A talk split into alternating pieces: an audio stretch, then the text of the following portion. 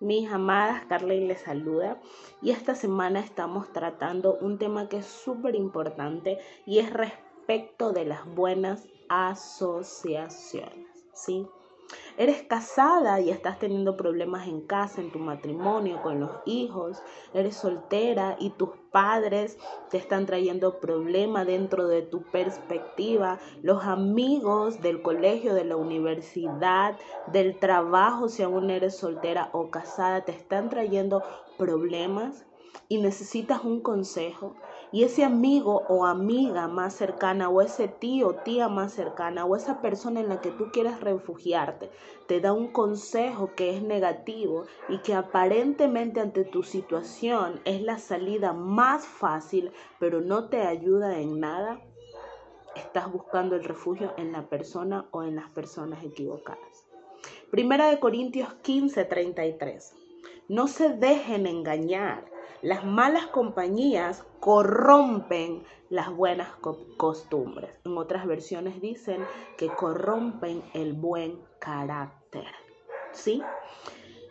Mis hermosas, es muy importante que nosotras busquemos personas que nos edifiquen, que encontremos cosas que nos edifiquen.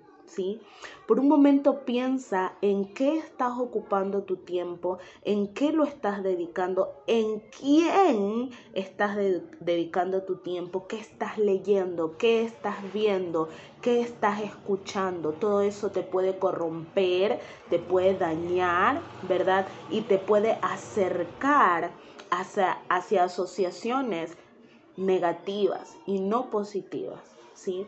Entonces en este día yo quiero invitarte a que tú busques relacionarte con cosas y con personas que te acerquen hacia un propósito real.